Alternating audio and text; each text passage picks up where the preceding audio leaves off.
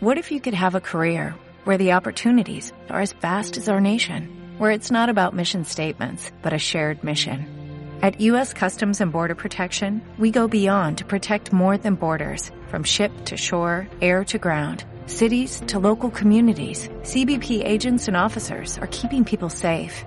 Join U.S. Customs and Border Protection and go beyond for something far greater than yourself. Learn more at cbp.gov/careers. Hola a todos, soy Miguel Ángel Muñoz y bienvenidos a Adictos a la Fisioterapia. Mi invitado del día de hoy es Estrella Jalil. Estrella es una fisioterapeuta mexicana especializada en la rehabilitación de disfunciones sexuales. Además cuenta con diversas formaciones en el área de fisioterapia de piso pélvico, es docente universitario y actualmente trabaja de manera independiente en su consultorio. Disfrútenlo y aprendan mucho en este episodio. Hola Estrella, bienvenida al podcast, qué gusto tenerte aquí. Seguro nos vas a compartir demasiada información y, bueno, sobre todo muy interesante, datos muy interesantes acerca de las disfunciones sexuales femeninas principalmente. Y me gustaría comenzar el tema preguntándote, ¿cuáles son los principales mitos que rodean justamente esta área dentro de la fisioterapia y las disfunciones sexuales? Ok, pues mitos muchas veces cuando un paciente va a tratar su disfunción sexual, eh, llega después de muchos eh, diagnósticos y de muchas opiniones y uno de los principales mitos es que las disfunciones sexuales son meramente psicológicas.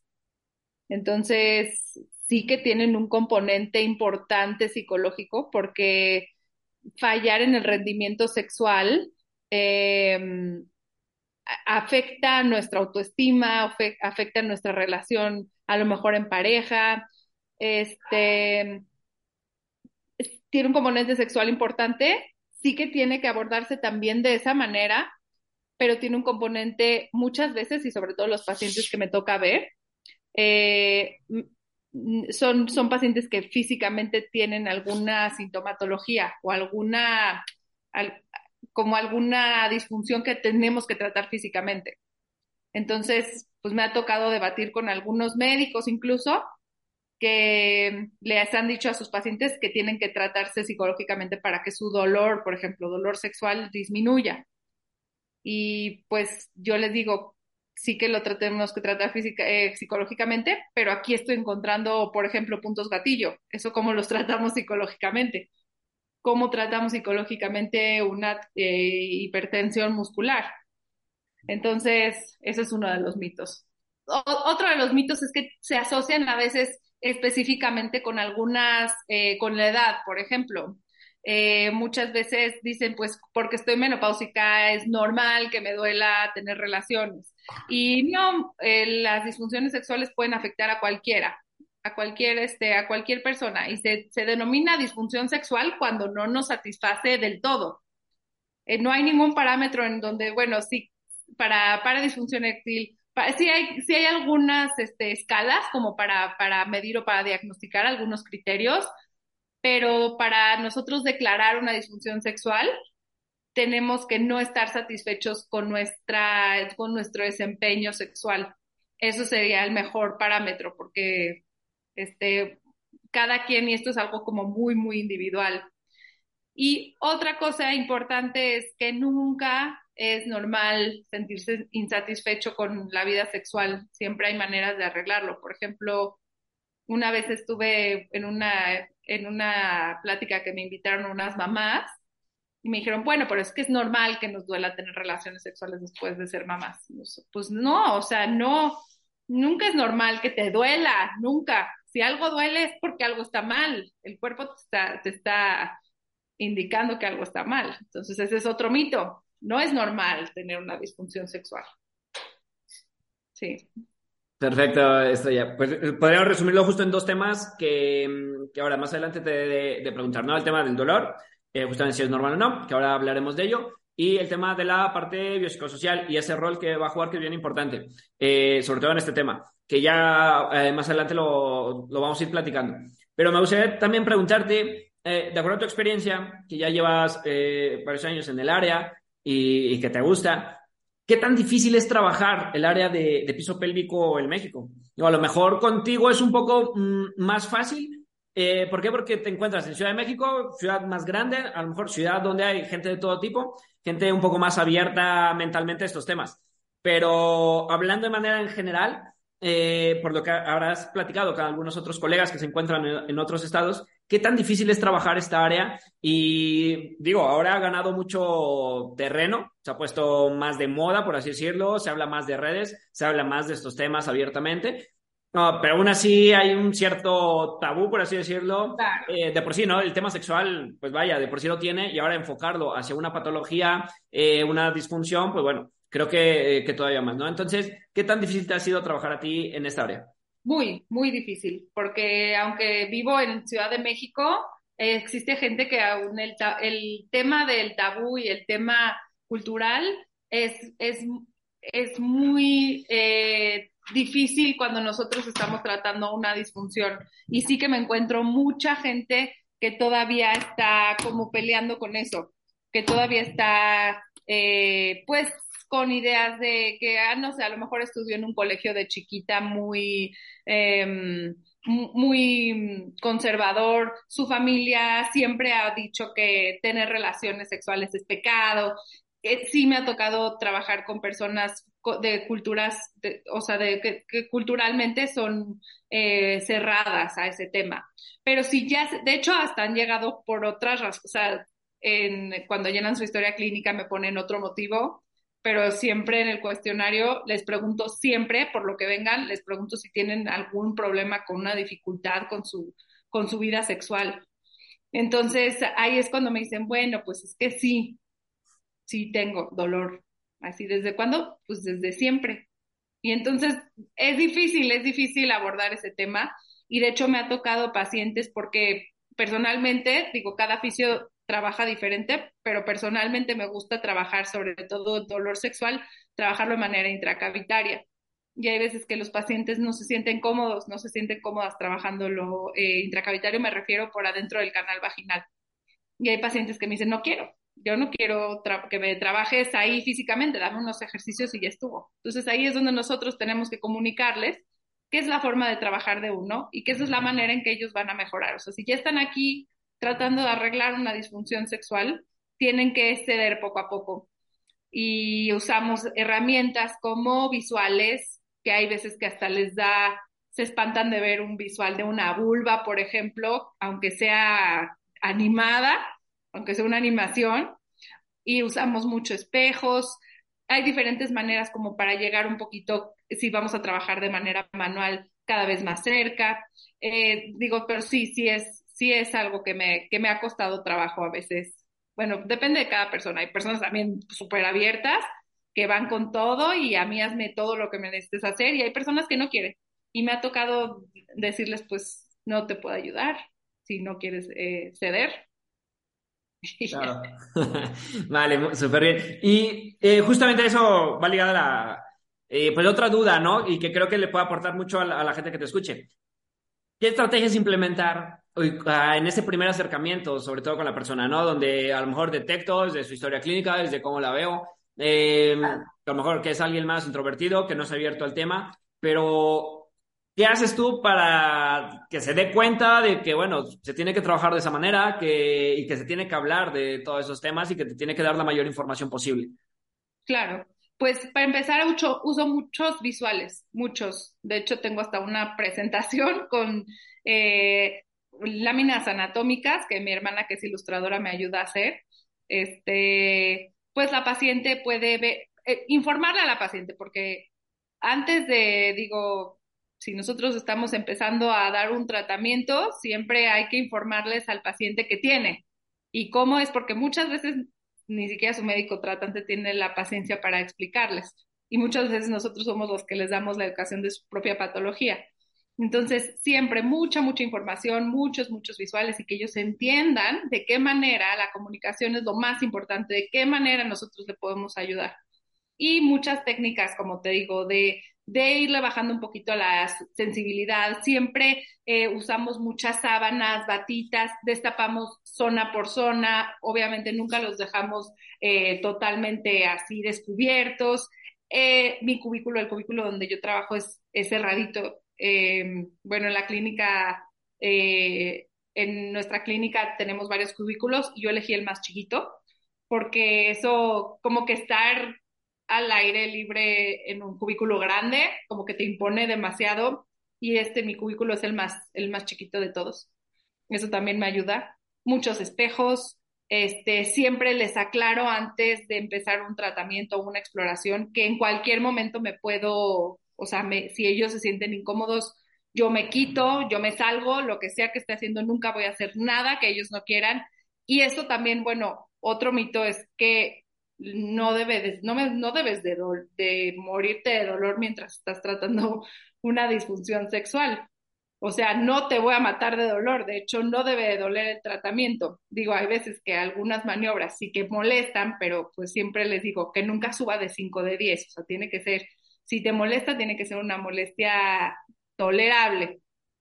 Entonces, eso siempre si les aclara, si tienes una buena comunicación, me ha tocado trabajar hasta con mujeres posmenopáusicas o mujeres con cirugías de que una histectomía, no sé, o padecimientos oncológicos, mujeres grandes de 70, de 70 o de 80 años que se dejan hacer el tratamiento siempre y cuando uno le explique bien qué va a hacer. Vale, súper bien. Eh, genial. Este, bueno, algunos hay estrategias, ¿no? Y que bien eh, mencionas justamente si viene siendo algo biopsicosocial, algo psicológico que viene importando desde raíz, donde se viene originando muchas veces, eh, pues justamente jugar con esa parte, tener un espacio cerrado y todo, desde ahí creo que también empieza a tratarse, ¿no? Esta, esta disfunción. Eh, tengo muchísimas dudas, muchísimas preguntas que hacerte y yo las he resumido, por aquí tengo algunas para que no se me olvidaran, como te decía antes de que comenzáramos a grabar. La verdad es que el tema lo desconozco totalmente y eh, así como muchos oficios también y, mucha gente que también podría escuchar esto que no sea parte del área de, la salud y que le pueda aportar bastante.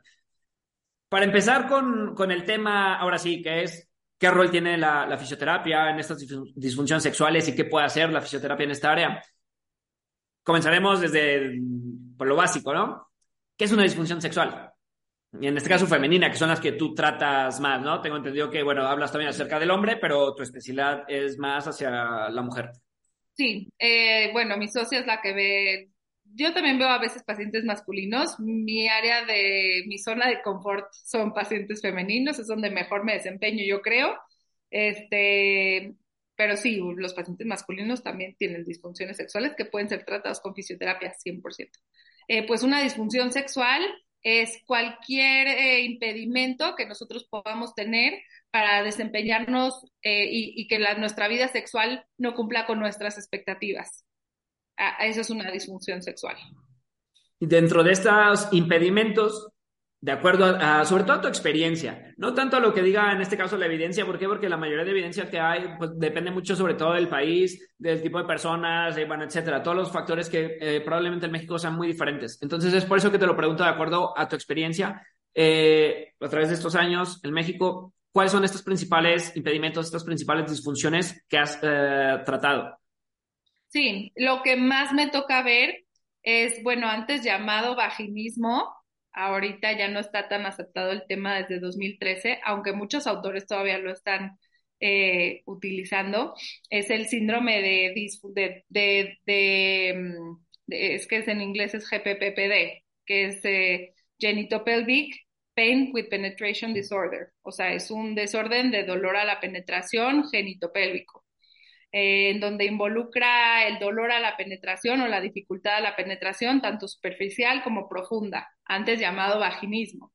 Entonces, eh, ¿por qué? Porque no siempre el vaginismo se define como la imposibilidad o la dificultad a la penetración por una contracción muscular involuntaria y este término GPPPD ya abarca cualquier causa, o sea, es como, como abarcar eh, cualquier, cualquier causa de dolor o dificultad a la, a la, penetración. Eso es lo que más me encuentro en disfunciones sexuales, porque de ahí viene ligado algunas otras, eh, por ejemplo, la anorgasmia femenina, eh, ya sea primaria o secundaria, que eso también me toca ver. Eh, muchas veces viene con, con, dolor o muchas veces viene con una hipotonía este, general de los músculos del piso pélvico. Esos son, sobre todo, esas son las más que, lo, lo que más me toca ver. tengo pacientes que tienen adherencias, y, por eso tienen dolor a la penetración, pacientes con endometriosis que también presentarían una hipertonía, bueno, casi muchas veces son las mismas adherencias, causan dolor a la penetración, este, pacientes con disfunciones como cistitis intersticial, em, algunos padecimientos eh, musculoesqueléticos como la fibromialgia, bueno, eh, dolor muscular eh, generalizado, pacientes que tienen el sistema, eh, bueno, pacientes con dolor crónico que tienen, a lo mejor son muy sensibles al dolor, este, pacientes en posparto. Esto es lo que más, lo que más veo. Perfecto, Estrella. Y, en el hombre, ¿cuáles son las que has notado más o lo que has planteado con tu socia, que es la que está más involucrada en el tema, que, que han tratado más? Sí, con los hombres es disfunción eréctil y eyaculación precoz, son las que más vemos.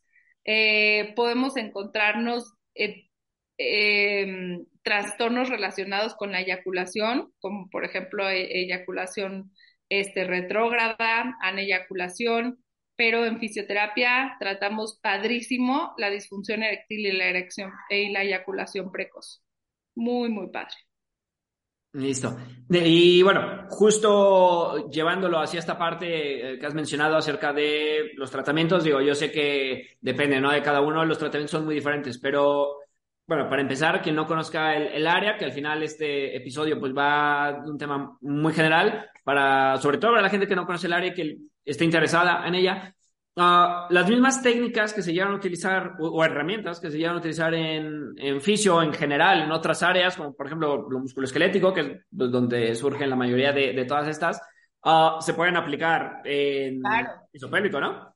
Claro, 100%. Pues la misma, nada más tienes que saber muy bien anatomía para saber qué músculo es el que estás agarrando, qué músculo es el que estás liberando, cuál músculo es, o sea, cómo es que tú quieres agarrar, eh, no sé, una contracción muscular, cómo es que e, es, tratar igual el sistema musculoesquelético, porque pues, los músculos del piso pélvico son músculos eh, estriados. Entonces, eh, conociendo bien anatomía, tenemos técnicas de liberación manual, al igual que podremos tener en trapecios, no sé, en otra parte del cuerpo.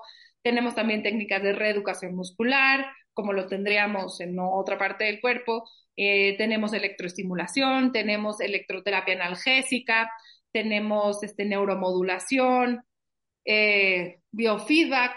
El biofeedback se usa mucho en el piso pélvico, que también se usa en otras partes del cuerpo, pero pues como el piso pélvico no me voy a poner a la paciente a, a ponerle la mano todo el tiempo que esté haciendo el ejercicio, eh, sí la necesito monitorear con, con electrodos. Y está, eso, eso, por eso se usa mucho el biofeedback en piso pélvico. Claro, incluso la parte invasiva, ¿no? Función seca, que, claro, ¿no? Como en todo, habrá quien lo hace más, quien no. personalmente no, no hago función seca porque no sé hacerlo. Es por eso. Nunca me quise certificar porque, porque no, como te digo que igual es un una zona difícil de tratar, no todos se avientan a que les, les hagas punción seca en el piso pélvico, aunque da muy buenos resultados y este y hay evidencia, no, yo no me aviento a, poner a poner punción seca en el piso pélvico. La verdad.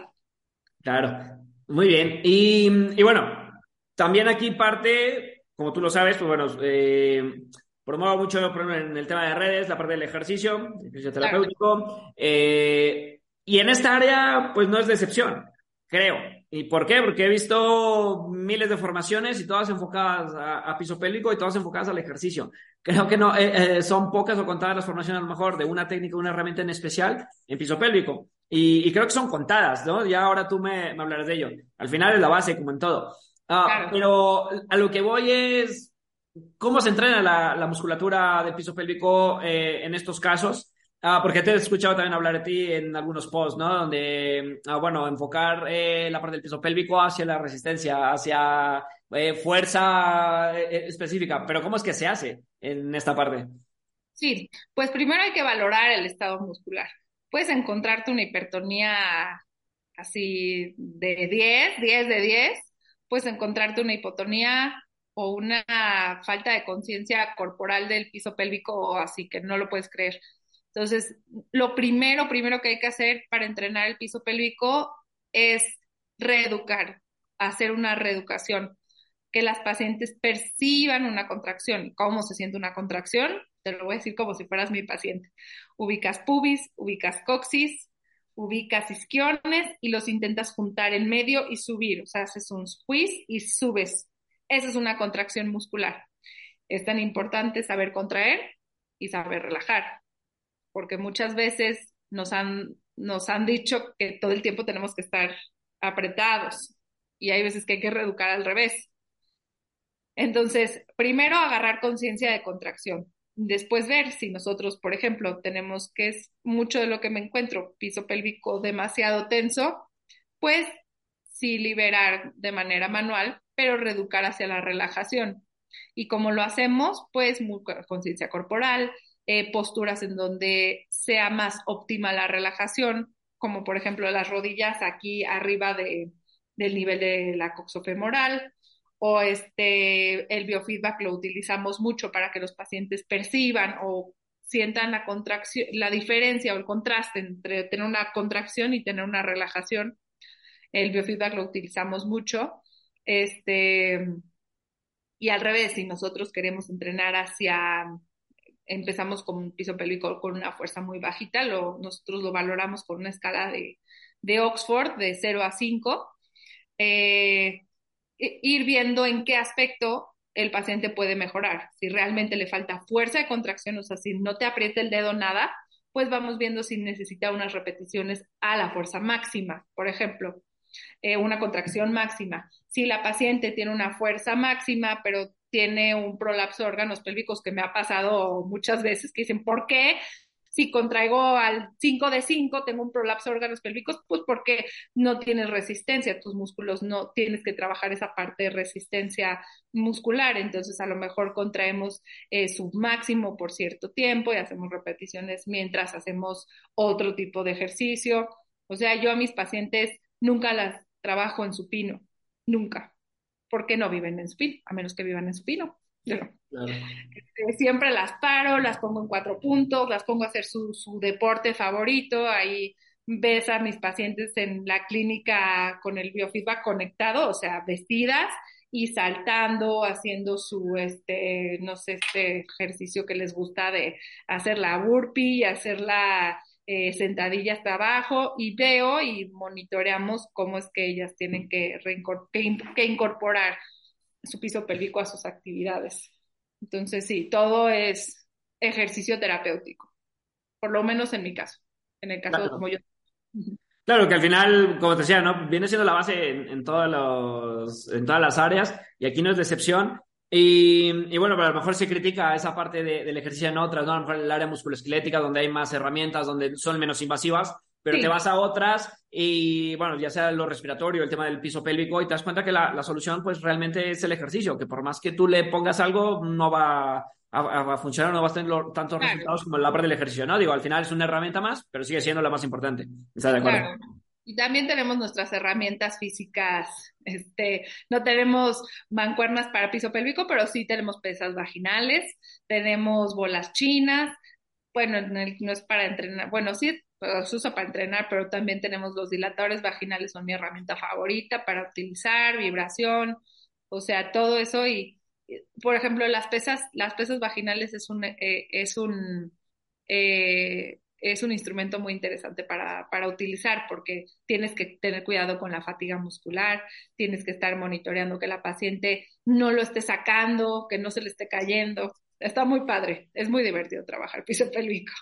Y en el caso de, del hombre, eh, digo, sé que es, similar, ¿no? Obviamente eh, detectas a través de tus escalas, tu valoración, ah, si se tiene que trabajar enfocado hacia la parte de la resistencia, si no, pero ahí cómo trabajo, ¿cambian algo o es muy similar o prácticamente Es muy similar, es muy similar. La anatomía muscular del piso pélvico femenino y masculino, aunque no lo crean, es casi igual, o sea, varía por un par de músculos. Este, a mí la única diferencia entre los pacientes masculinos y femeninos es que el paciente masculino no lo puedes electroestimular a través de la vagina porque no tiene. Entonces tienes que usar sondas rectales en solamente si lo necesita específicamente rectal, si lo utilizamos, como por ejemplo para la reeducación de un esfínter después de una colostomía o, o para un paciente que tuvo un cáncer colorectal. Ahí sí utilizamos la sonda rectal. Y es, o sea, a mí se me hace más fácil colocar un electrodo vaginal que un electrodo rectal porque es más molesto pero igual, los, la mayoría de mis pacientes, tanto masculinos como femeninos, los tratamos con electrodos de superficie para el biofeedback. Entonces, no es, ahí no es tanta diferencia. Igual, si queremos hacer un entrenamiento, ahora te voy a decir, los pacientes masculinos no son tan propensos a tener disfunciones de piso pélvico como las pacientes femeninas. Entonces, encontrarte un paciente que tengas que entrenar el piso pélvico de la manera que yo entreno a mis pacientes femeninos es raro es raro, o sea, un paciente que tenga incontinencia de esfuerzo, un paciente masculino que tenga incontinencia de esfuerzo y que no tenga que ver ni con próstata, ni con cáncer, ni con otro proceso, no sé, o de reposo prolongado, etcétera, es muy raro. No te encontrarías un paciente que solamente lo veas por eso.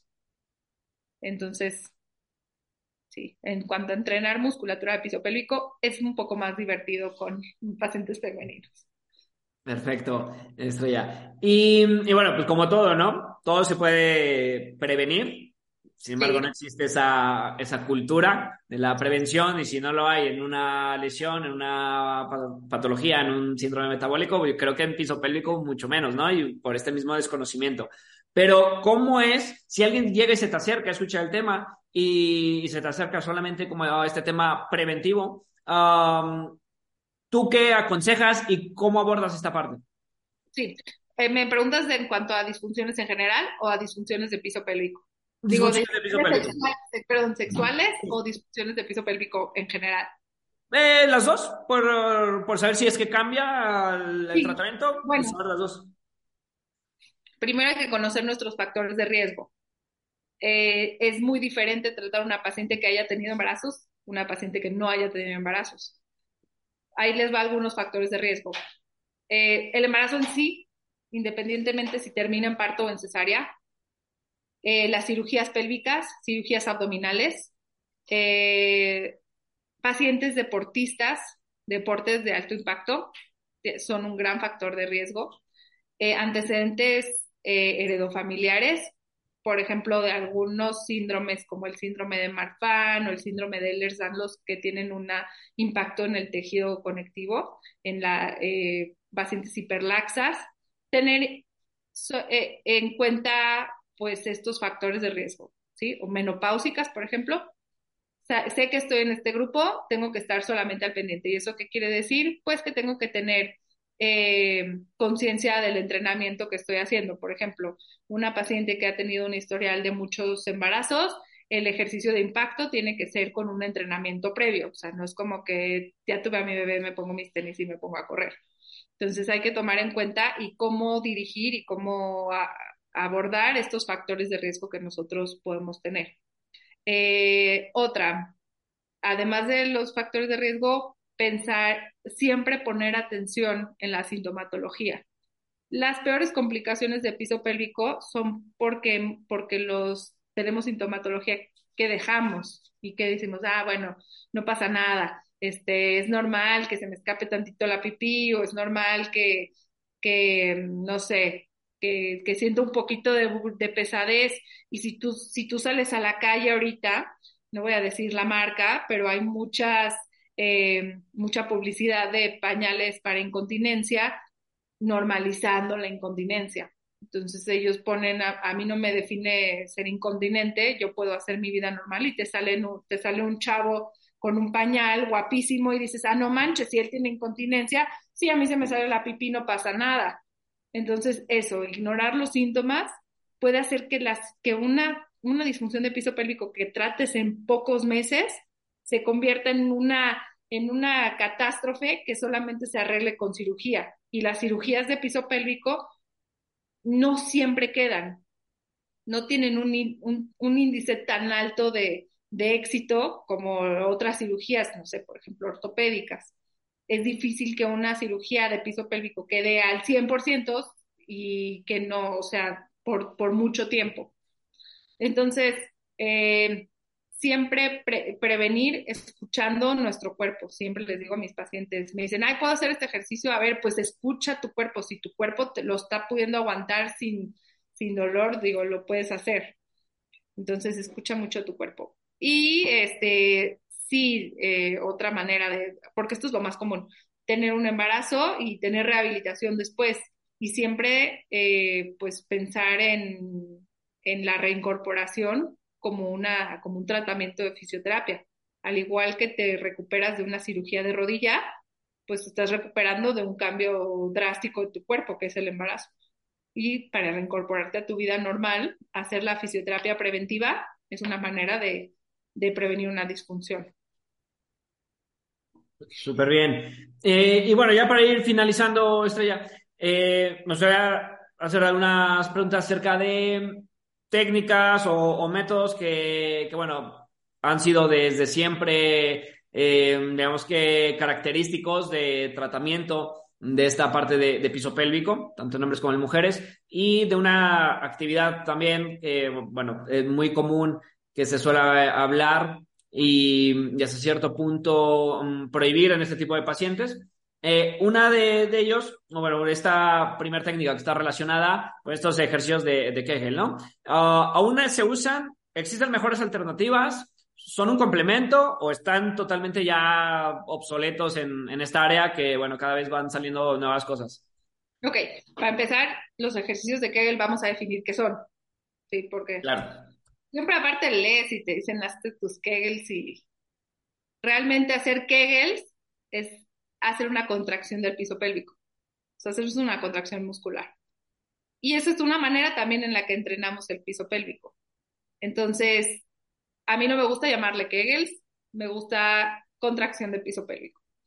Entonces, eh, sí que se usan los Kegels, porque es la manera en que nosotros entrenamos. Lo entrenamos, eh, pues, haciendo, juntando, como te dije, los cuatro puntos. Pero hay que saber para empezar, si el paciente requiere hacer ejercicio de fuerza. Para empezar, si el paciente necesita hacer entrenamiento de resistencia, entrenamiento al revés, a lo mejor necesita un inverso hacia relajación. ¿Cuántas repeticiones? ¿Cuántas veces al día? ¿Qué carga le estás poniendo? ¿Cuánto tiempo de reposo le estás dejando entre cada serie? Entonces, es muy relativo. Digo, hacer Kegels no es para todos, ni todos los van a hacer igual ni todos lo necesitan hacer igual. Y además, para hacer un Kegel necesitamos hacerlo bien. Necesito palpar que lo estés haciendo bien. Porque muchas veces, por ejemplo, una paciente me dijo que llevaba haciendo Kegels dos años y que todavía tenía incontinencia urinaria. Le dije, ay, se me hace. O sea, dos años llevas entrenando tu musculatura y todavía tienes incontinencia. A ver, pues, ¿qué tipo de entrenamiento estás haciendo? Y a la hora de palpar estoy viendo que la paciente se valsalva. Entonces, dije, no manches, pues esta paciente no sabe ni cómo hacerlos. Entonces, por eso, primero conciencia de contracción y correcta dosificación del ejercicio. Entonces, claro, que, que, están más, bueno, te interrumpo, perdón, que están más como que estandarizados, ¿no? Digamos que, pues es justo eso, como que está estandarizado y, y se, han hecho tan populares que, que se cree que, que solamente seguir, ¿no? Cierto número, de series, repeticiones y, listo, y que con eso va a funcionar, pero va más allá. Exacto, es como si, si, si tú y yo llegamos con alguien y nos dicen, no, es que es excelente que tengas fuertes tus rodillas. Entonces, tienes que hacer, se recomienda hacer leg extension. Entonces, ahí nos ves a ti y a mí. Pero tú y yo tenemos anatomías diferentes, tenemos necesidades diferentes, tenemos fuerza, empezamos desde una base diferente. Entonces, la clave aquí es personalizar el entrenamiento y dosificarlo de manera correcta. Nada más, si los Kegel son una maravilla, pues es la manera en que entrenamos el piso pélvico. Claro, y que sobre todo que, que, la mujer cambia, ¿no? Y cambia de acuerdo a la etapa en la que se encuentra. Eh, después de tanto del embarazo, el tema de menopausia, el tema del ciclo menstrual y no nada más ahí, sino si está en una fase ovulatoria, está en una fase lútea. Con todo eso ya cambia la parte del ejercicio y cambian todas las características a nivel hormonal. 100%. Sí. Ah, de hecho, hay veces que pacientes se han metido a estos como programas de posparto, en donde la maestra les pide hacer contracciones de piso pélvico. Y no sé por qué, de veras deberíamos hacer algún estudio, pero muchas de mis pacientes de cesárea terminan con tono muscular alto del piso pélvico. Este, y ellas se meten porque dicen, no, responsablemente voy a rehabilitarme. Y se meten a este grupo de ejercicios abdominales y la maestra les pone ejercicios de piso pélvico y terminan mucho peor, mucho, mucho peor. Mucho antes Perdón. Vale, perfecto. Eh, y bueno, otro de los temas también que suenan mucho, que se van muy, muy relacionadas, es el tema de los hipopresivos. También, ¿son más marketing de lo que realmente funcionan o eh, una herramienta más? No, son excelentes. Yo los utilizo mucho porque tienen mucha evidencia científica atrás. Tienen mucha evidencia. Este, los ejercicios hipopresivos son excelentes para prevenir una disfunción de piso pélvico. Buenísimos. Para prevenir, no sé, si estás, si te encuentras dentro de estos factores de riesgo sin ninguna sintomatología, entrenar y complementar tu entrenamiento con hipopresivos me parece la mejor opción. En cuanto al tratamiento, no son la panacea, como todo. O sea, no hay nada que cure al 100% tiene que ser un complemento de un tratamiento. Hay algunas pacientes que les digo, lo mejor para ti y valorando la tono muscular, valorando la respuesta de su piso pélvico al esfuerzo, este, al esfuerzo a la hora que está haciendo el, el hipopresivo, y les digo, ¿qué crees? Que además de todo lo que te dejé, necesitas también hacer esta secuencia de hipopresivos. Porque el tratamiento muscular, o sea, el tratamiento de una disfunción de piso pélvico no nada más va a lo que le haces a la paciente, va y sobre todo, bueno, también en cualquier disfunción, en cualquier tratamiento de fisioterapia, nos vamos con prevención, nos vamos con información, nos vamos con cambios de hábitos y sobre todo, no sé, ingesta de líquidos, este, eh, buenos hábitos de vejiga, buenos hábitos de intestino. Entonces, no es, o una paciente que llega y, quiere tratar su incontinencia con su incontinencia con hipopresivos, a ver, ¿qué tipo de incontinencia es? ¿Por qué está causada la incontinencia? ¿Qué cambios de hábitos tiene que hacer? ¿Cuál es el mejor entrenamiento para la paciente? Si requiere alguna herramienta, si requiere trabajo manual, entonces tiene que ser parte de un tratamiento global. O sea, no es como que entreno hipopresivos para esto entonces, eso también hemos caído, eh, digo, aquí entre nos, pero también hemos caído en que gente que no, que no está capacitada para tratar una disfunción de piso pélvico se ponga a tratar disfunciones de piso pélvico con hipopresivos, cuando no, no es así, no debe de ser así. Es un, o sea, cada quien zapatero a su zapato. Y me ha tocado trabajar con entrenadoras que les digo, me dicen, ay, ¿me ayudas con esta paciente de incontinencia? Perfecto, yo le hago todo y tú le haces los hipopresivos. Ya sabes, es un tratamiento en conjunto. Y hay algunas pacientes que no les sale, porque son difíciles de hacer. Y no les sale y es una frustración y, siempre hay que encontrar una alternativa. O sea, no, no son para todo ni son para todos, pero son una excelente herramienta. Digo, si, si cuando se necesita, son una muy buena herramienta. Claro, como todo, ¿no?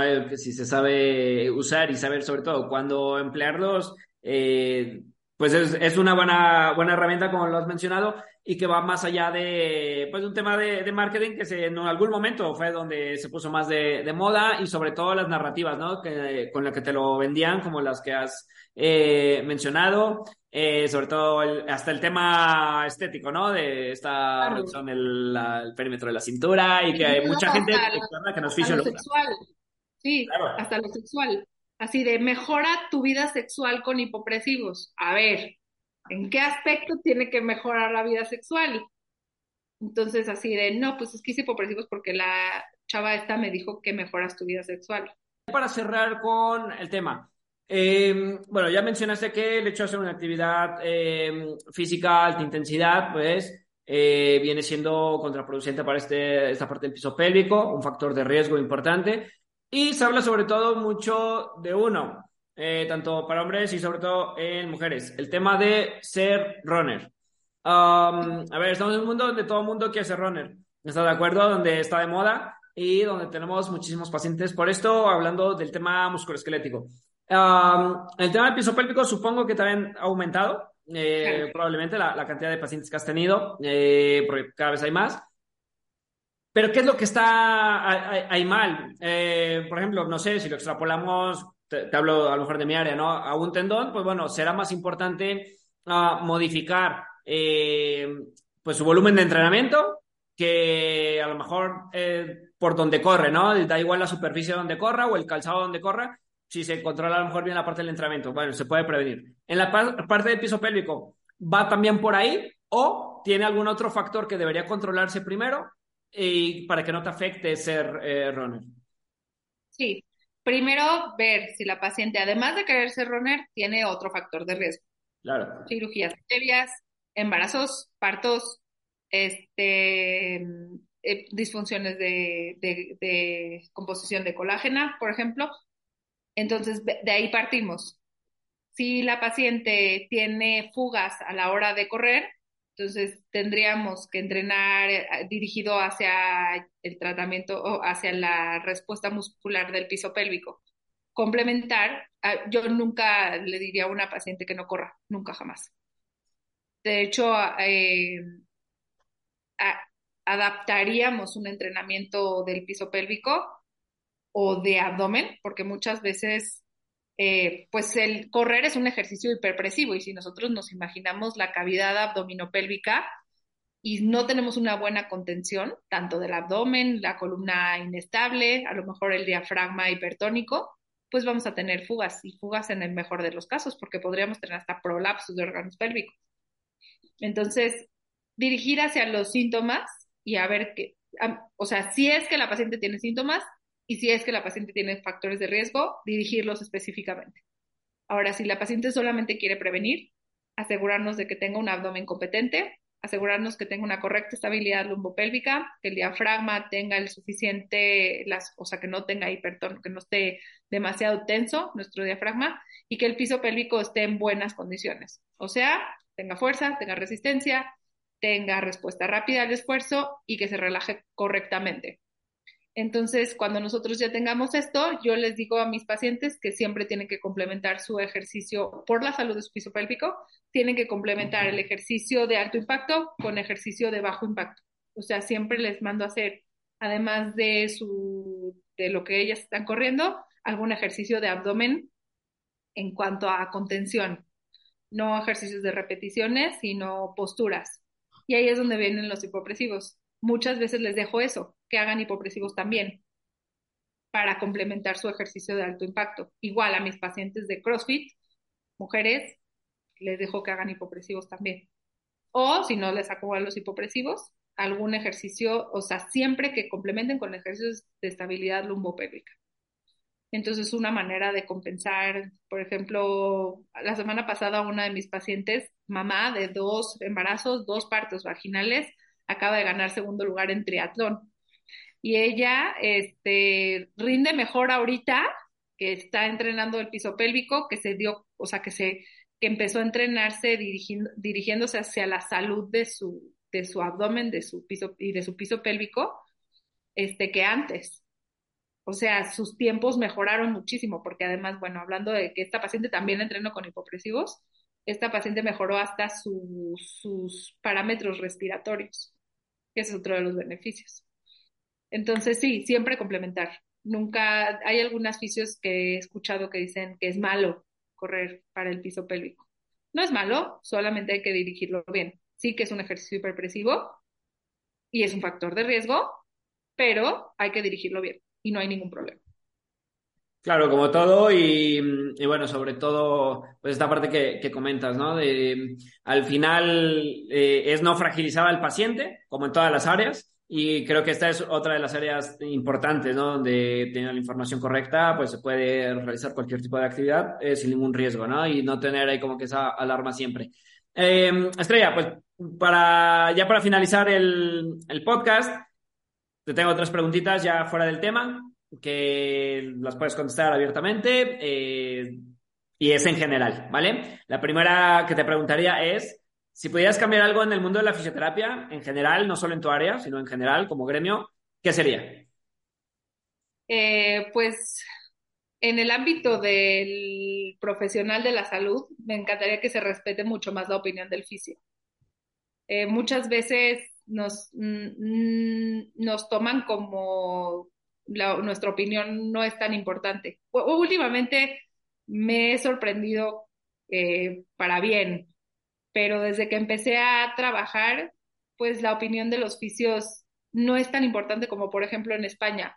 Un fisio se respeta al igual que se respeta a un médico. Y pues somos iguales igual de capaces de prescribir un, un tratamiento, por ejemplo. O sea, todavía me impresiona que hay médicos que te mandan a ti indicaciones de fisio, así. ¿Okay? Sí, me gustaría eso, que se respete un poquito más la opinión de fisio. Y la última pregunta. Uh, si tú fueras la host de este podcast, ¿qué te preguntarías? A mí, ¿qué me preguntaría? Sí. Híjole, Miguel, así. este. Pues abarcamos, la verdad me preguntaste una de mis preguntas favoritas, que es cómo prevenir. Si yo siempre voy mucho hacia la prehab, hacia la prevención, y de, me da cada vez más gusto porque hay pacientes que que gracias a este tipo de plataformas y de recursos se dan cuenta que pueden prevenir una disfunción y les digo, bueno, ¿en qué te puedo ayudar? Ah, pues no, no quiero que tener una disfunción, no quiero que me pase nada. Entonces vengo a que me ayudes a prevenirlo.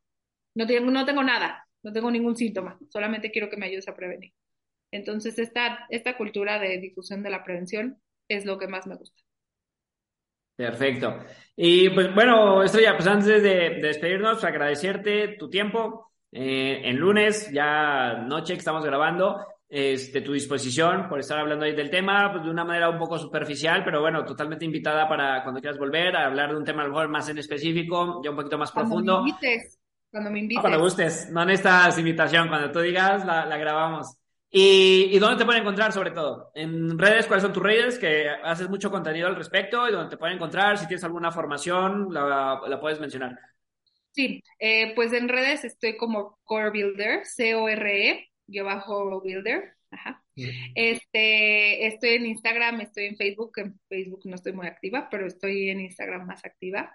Eh, soy parte de Low Pressure Fitness México, eh, Low Pressure Fitness es una empresa que se dedica a formar entrenadores de hipopresivos. Me toca entrenar muchos fisios. Este, y ya, y trabajo aquí en, la Ciudad de México. Tengo mi, mi clínica de salud pélvica. Eh, para lo que necesiten, aquí estamos. Perfecto, Estrella. Pues muchísimas gracias. Eh, como te decía, totalmente invitada para cuando gustes con algún otro tema. Y pues nada, muchísimas gracias por haber aceptado la invitación. Gracias a ti. Un abrazo. Reducing the amount of waste in your workplace will have a positive impact on our environment and can save your business money. It's also the law in Montgomery County. Make it your business to recycle right. Learn more at montgomerycountymd.gov slash recycle right or call 311.